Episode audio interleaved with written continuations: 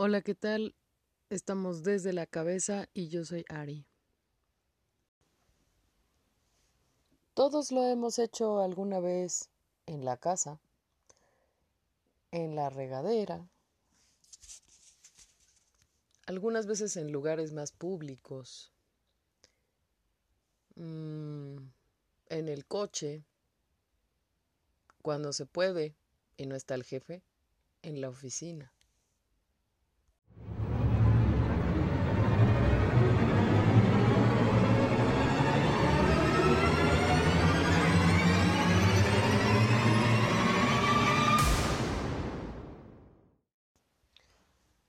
Cantar. No sé qué estarían pensando ustedes, pero yo pensaba en el cantar. El canto o la producción de sonidos musicales con la voz es una emisión controlada de sonidos del aparato fonador humano.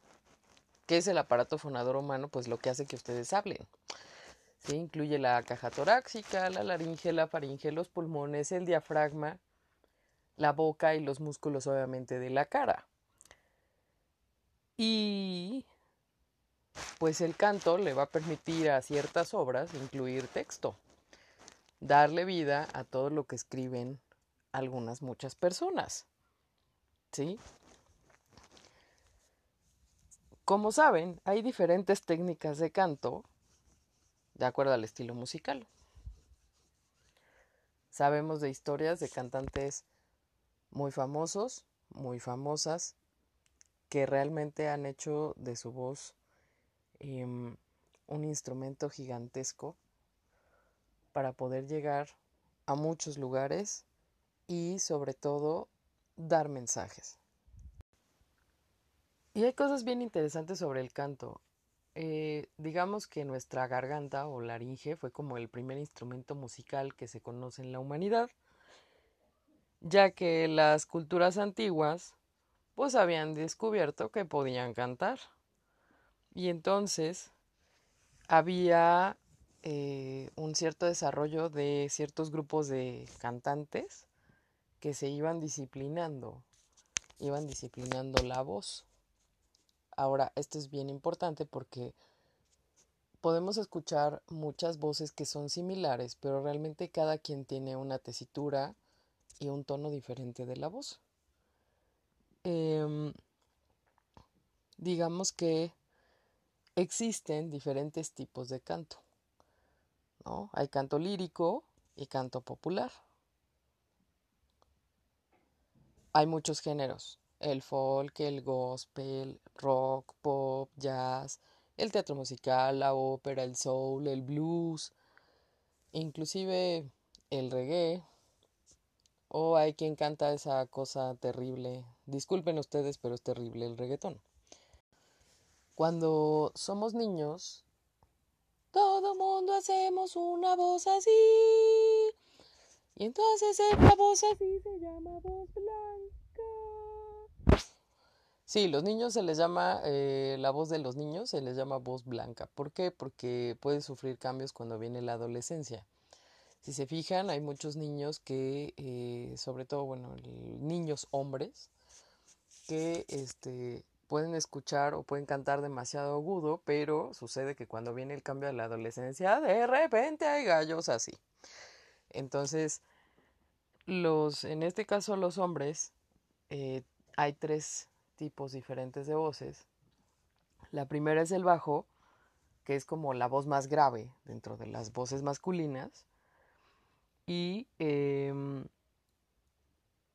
me dijeran ustedes, bueno, alguien que pueda ser como un ejemplo. No sé si han escuchado al cantante Barry White. Él es el mejor ejemplo que existe sobre voces graves. Eh, el siguiente, la siguiente clasificación es el famoso barítono.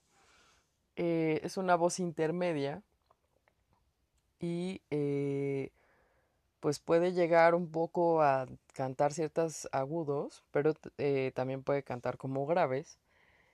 Y bueno, pues un ejemplo eh, curioso de, de este, esta clasificación es justamente el cantante de Queen.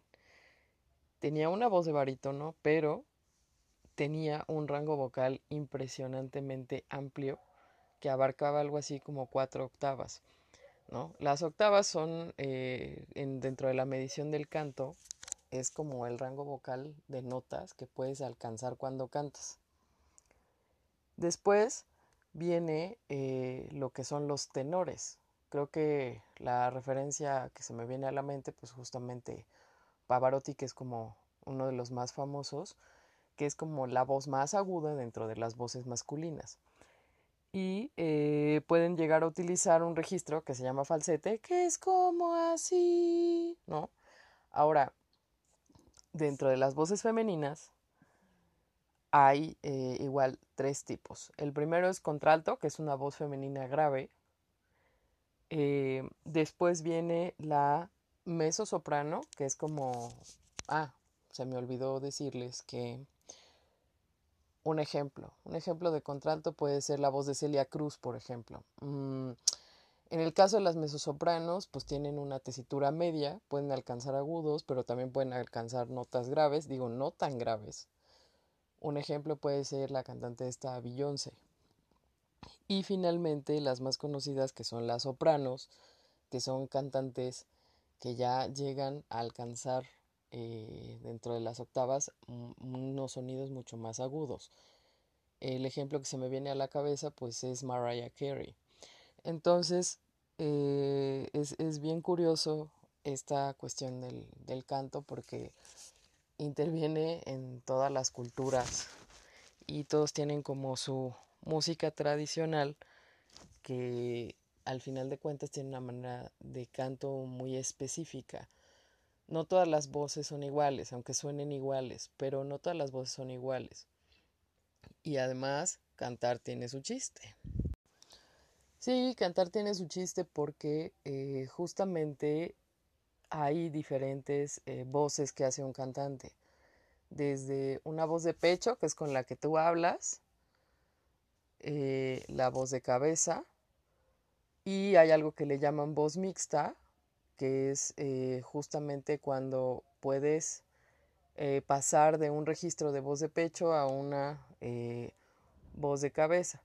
la voz de pecho, pues como cuando estamos hablando así de manera normal y la voz de cabeza, figúrense que están en una fiesta y entonces tienen que, pues alguien está bailando y ustedes les da por hacer ¡Woo, Sí, o sea, de repente digo, no es que parezca sirena de ambulancia, pero el tema con esto es que no nos damos cuenta de cómo utilizamos la voz. Entonces, cuando vemos a alguien que canta, pues nos llama muchísimo la atención. Dice, ¿cómo le hace?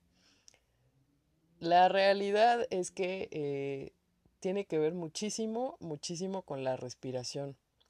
Hay gente que eh, dice, es que cómo pueden llegar a notas tan altas, pues realmente es la capacidad que tienes de retener el aire y eh, sacar el aire desde el estómago, desde un musculillo que está debajo del pulmón que se hace llamar diafragma.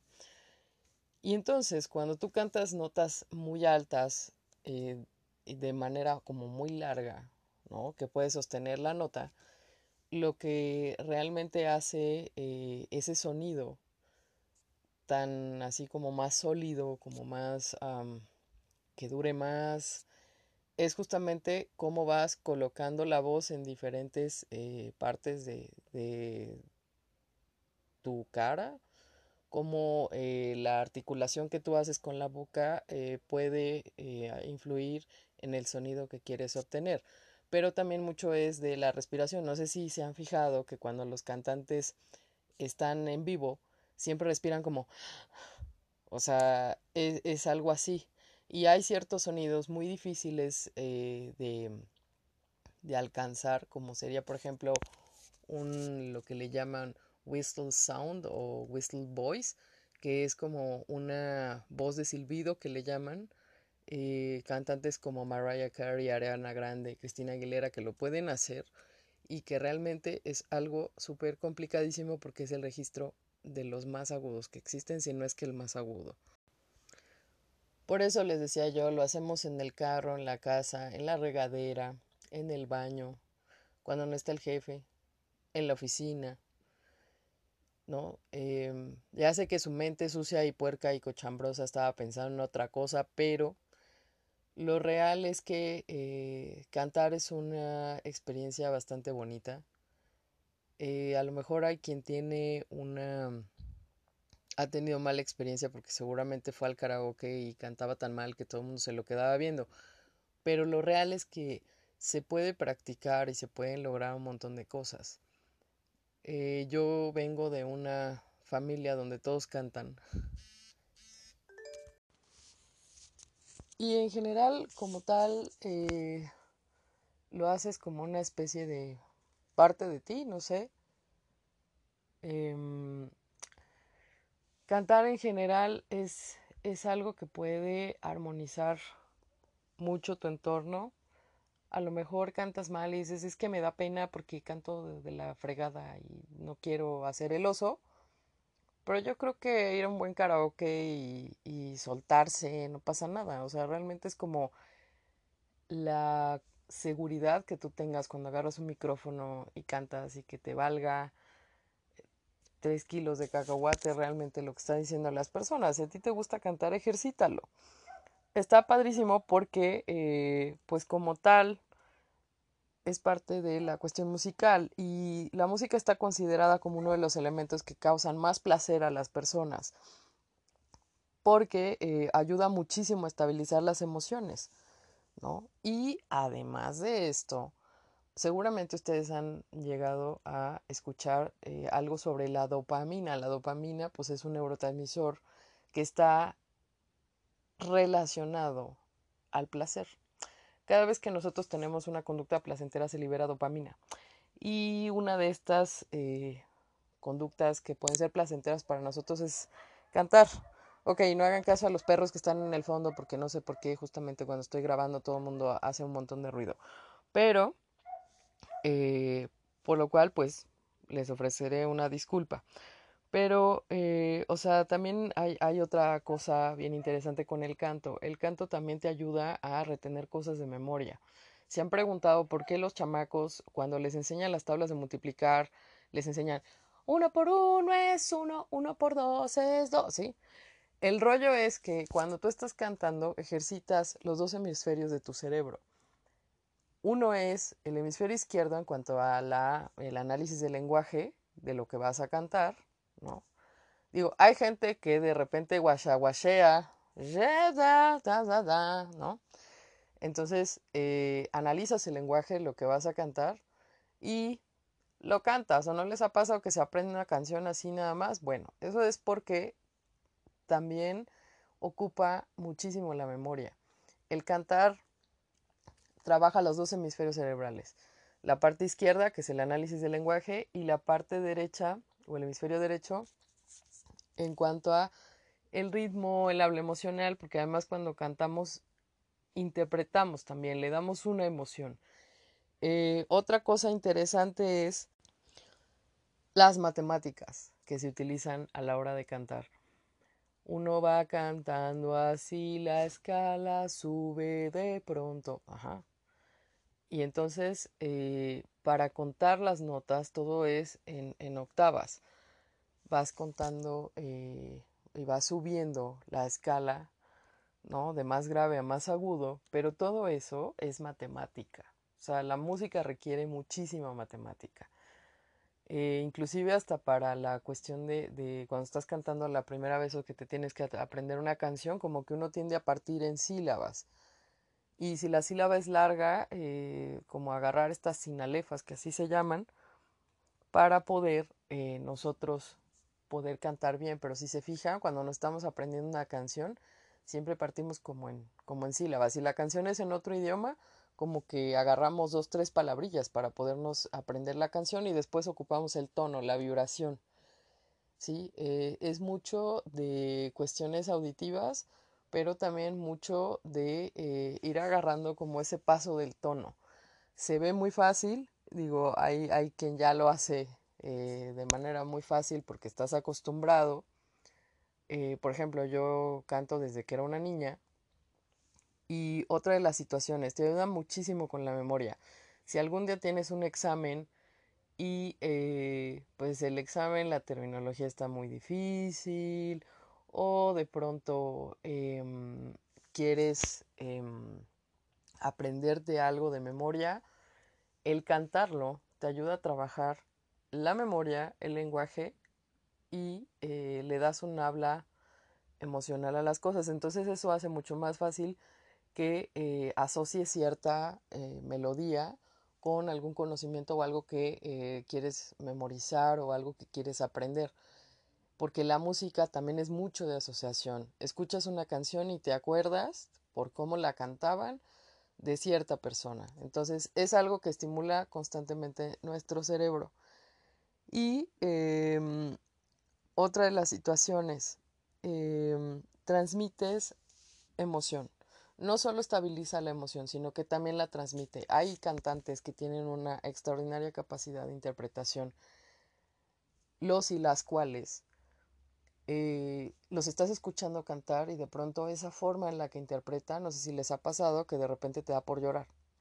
No es que uno esté como en la telenovela, pero eh, el rollo es que el hecho de interpretar es una cualidad que pocos cantantes tienen podemos tener un montón de cantantes en la industria musical, eh, pero pocos son realmente los que logran generar esa reacción emocional en las otras personas. porque mucha gente lo sigue? Porque a través de lo que ellos expresan cantando, expresan un mensaje, pero también es la forma en la que lo interpretan. Hay gente que canta de tal forma que eh, parece que llora, parece como un lamento. Hay gente que te expresa su alegría a la hora que canta y realmente cantar puede ser difícil para unos, puede ser fácil para otros, pero realmente es algo que si lo pueden hacer, suéltense. ¿Por qué cantamos en la regadera? Porque creo que uno de los mejores eh, lugares para la cuestión acústica en la casa, digo, parece mentira, pero es el baño. Entonces cuando uno canta en la regadera, pues oye así como el eco, o sea, como que todas las eh, paredes del baño rebota todo el sonido de cuando estás cantando, ¿no? Y también hay gente que eh, dentro del canto, pues no canta, sino que grita, porque no es lo mismo hacer así que hacer así, ¿no? O sea, es muy diferente eh, la cuestión del grito en el canto. Vemos muchos pseudo cantantes hoy en día eh, por eso digo yo que no me gusta el reggaetón porque creo que como el 50 o el 40% de los sujetos que, que tocan este, este género, pues la verdad es que no, su canto no me parece agradable. Digo, es una opinión propia, ¿no? Pero yo creo que si tú puedes y a ti te gusta eh, y realmente te ayuda, ¿no? Mi abuela que cantaba no muy seguido, no tenía la gran voz, pero era bastante entonada. Siempre me decía, cuando te sientas mal, canta. Y vaya que funciona, vaya que ayuda. Y no nada más a eso. Recuerdo un par de pacientes que tuvieron eventos cerebrovasculares y llegaron a consulta y ahí eh, implementaba yo algo que yo le bauticé como terapia Juan Gabriel, que consistía justamente en que para recobrar las habilidades de lenguaje perdidas por el evento vascular, la primera paciente a la que puse a cantar le gustaba mucho Juan Gabriel. Entonces, para que recuperara eh, su función del habla y la articulación, la ponía yo a cantar. Y era muy curioso porque cuando cantaba, cantaba bien, pero cuando hablaba, hablaba mal. Entonces eh, fue una de las grandes descubrimientos que se tuvo para tratar a pacientes con eventos vasculares que de pronto tienen problemas con el lenguaje. De verdad funciona, es una cosa maravillosa. Eh, tuve una segunda paciente que también utilicé lo que yo llamo método Juan Gabriel, Nada más que a ella le gustaban los panchos, ¿no? Entonces teníamos que adaptar la música a ponerle los panchos y entonces, este, gracias a eso, pues la señora recobró bastante el habla de cómo había quedado de su evento vascular. Entonces también si tienes un adulto mayor que ha sufrido algún evento vascular y tuvo algún problema de lenguaje, quieres ayudarle a que recobre el habla o a que se comunique muchísimo mejor, ayúdale a que cante. Cantar es una de esas cosas que te llena, te pone de buenas Y además lo puedes hacer con tu pareja, lo puedes hacer solo, lo puedes hacer con los amigos, te puedes ir a un karaoke o puedes armar el karaoke en tu casa. Es algo que, que es parte de la vida de cada quien y yo creo que vale la pena hacerlo. Si de repente tú te has sentido como reprimido porque te va a dar pena, pues suéltate, no pasa nada. O sea, al final de cuentas, el hecho de que cantes, pues, es una parte de ti. También es explorar tu voz y hasta dónde puedes llegar. La primera vez que yo canté enfrente de unas 200 personas, pues sí, la verdad es que me moría del miedo y se me olvidó una parte de la letra, pero yo creo que para un cantante que tiene enfrente a 50 mil personas debe ser todo un reto el pararse allí y hacer las cosas. Parece fácil, pero es algo que al final uno termina disfrutando mucho. Espero te sirva. Qué triste fue decirnos adiós cuando nos adorábamos más. Ok, ese fue el pilón. Espero te sirva.